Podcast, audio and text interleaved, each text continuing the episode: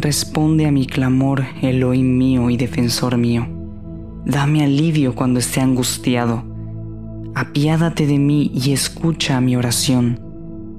Y ustedes, señores, ¿hasta cuándo cambiarán mi gloria en vergüenza?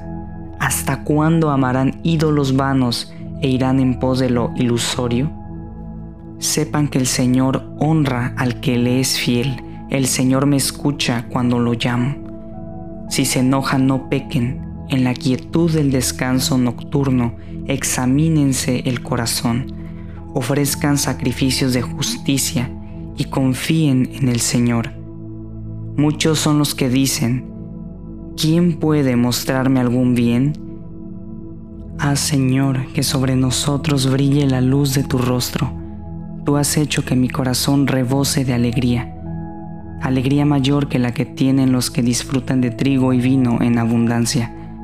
En paz me acuesto y me duermo, porque solo tú, Elohim, me haces vivir confiado. Amén, amén.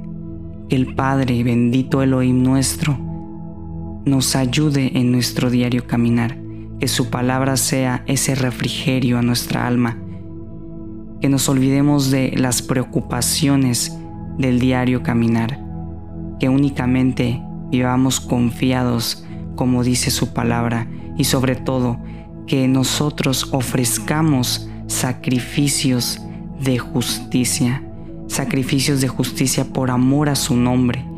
Dice su palabra que el descanso nocturno es donde debemos examinar lo más íntimo de nuestro ser, donde reconocemos que no somos nada, por eso el Padre escucha nuestro clamor, escucha la angustia que tenemos y Él nos perdona. Estamos a punto de entrar a esta época donde el Eterno nos dice, si un poco de levadura hay en nuestro corazón, esa levadura leuda toda la masa estas palabras las dice el apóstol Pablo.